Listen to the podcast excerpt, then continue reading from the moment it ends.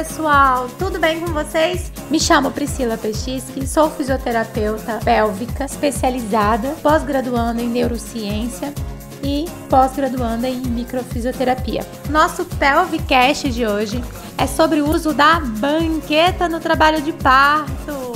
Vamos lá saber um pouquinho mais o porquê que algumas mulheres preferem usar a banqueta?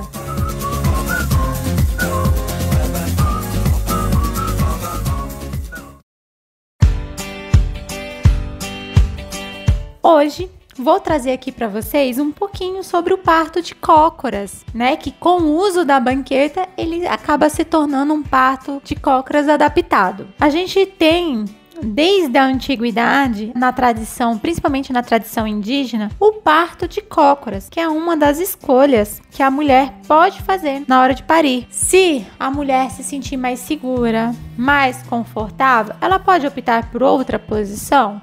Pode, claro que pode. Ela pode optar por uma posição de quatro apoios, ela pode optar pela posição até mesmo em pé, ela pode optar por uma posição semi-deitada ou semi-inclinada, né? Nós chamamos que não é nem deitada e nem sentada é um meio caminho. E ela também pode optar por algumas outras posições, como a posição da Índia, que é uma posição meio que de quatro apoios, mas não é de quatro apoios. Ela é meio ajoelhada. Então, é, tem várias posições que são favoráveis, umas às vezes mais que a outra, porém, é você que decide a sua postura de parto. Esse tipo de parto, ele pode acontecer em vários locais. Esse tipo de parto, eu digo, é o parto vaginal, é o parto normal que nós chamamos, né? Que é, pode acontecer em vários locais. Pode acontecer na maternidade, né, no hospital, pode acontecer na casa de parto ou até mesmo quando você contrata uma equipe para te dar toda assistência, algumas mulheres optam pelo trabalho de parto domiciliar. Mas, é, ressaltando a importância da postura de cócoras, essa postura ela apresenta muitas vantagens pois nessa posição o cox, o cox, gente, para quem não sabe, é aquele ossinho no final do da nossa pelve, que a gente popularmente fala que é o rabinho, é o ossinho do sobre né, que é aquele ossinho no final do bumbum, tá?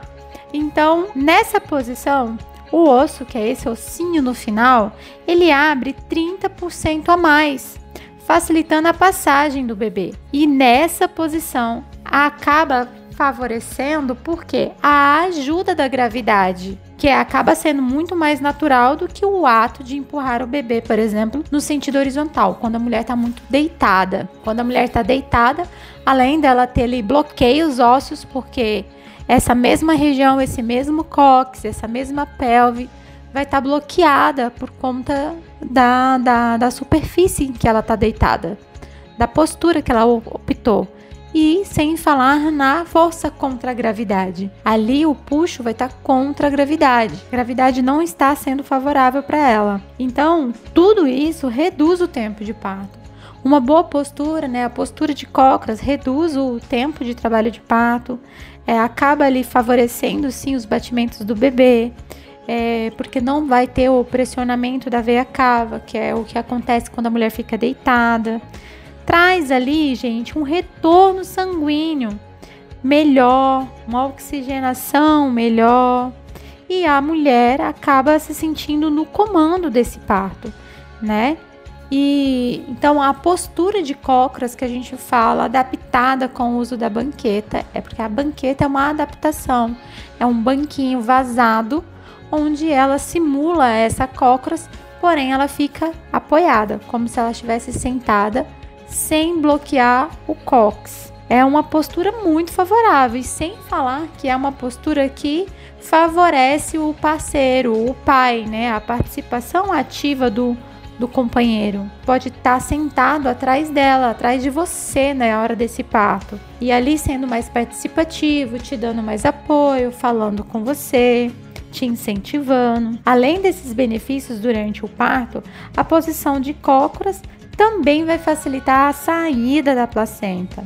Então, gente, a banqueta de parto ela é muito, muito, muito usada. E o que, que é importante eu ressaltar aqui? que a banqueta ela deve ser usada somente no trabalho expulsivo.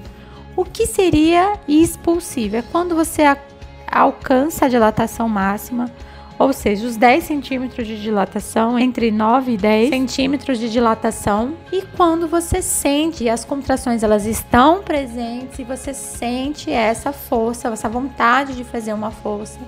E aí você às vezes a mulher até coloca a mão lá na pepeca para sentir.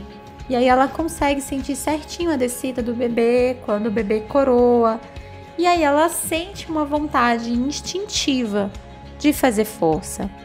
É muito natural isso acontecer e o mais importante é saber fazer essa força correta. Algumas mulheres se entregam tanto para o processo que elas nem precisam ajudar o corpo. O corpo por si só faz essa expulsão. Porém, em algumas outras situações é necessário a mulher ajudar o corpo dela.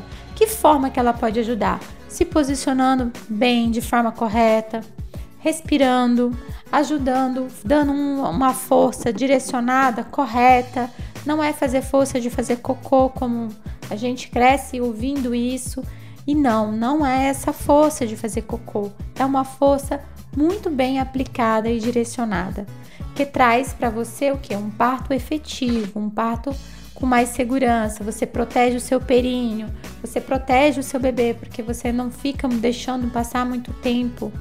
Então, é fundamental a consciência corporal da mulher nesse processo e a escolha dela pela postura. E quem escolhe a postura de parto não é a médica, não é a doula, não é a enfermeira, não é o marido, é você.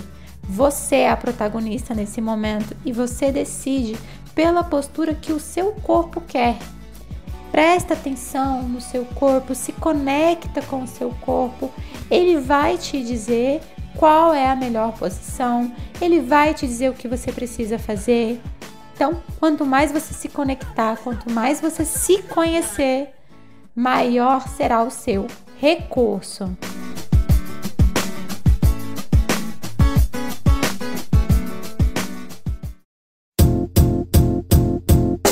Foi o nosso Pelvicast de hoje. Tenho certeza que isso ajudou você, essa informação ajudou você e te aguardo no nosso próximo Pelvicast. Segue a nossa página também lá no Instagram, arroba pelvicfuncional. Muitas dicas, muito conteúdo, né?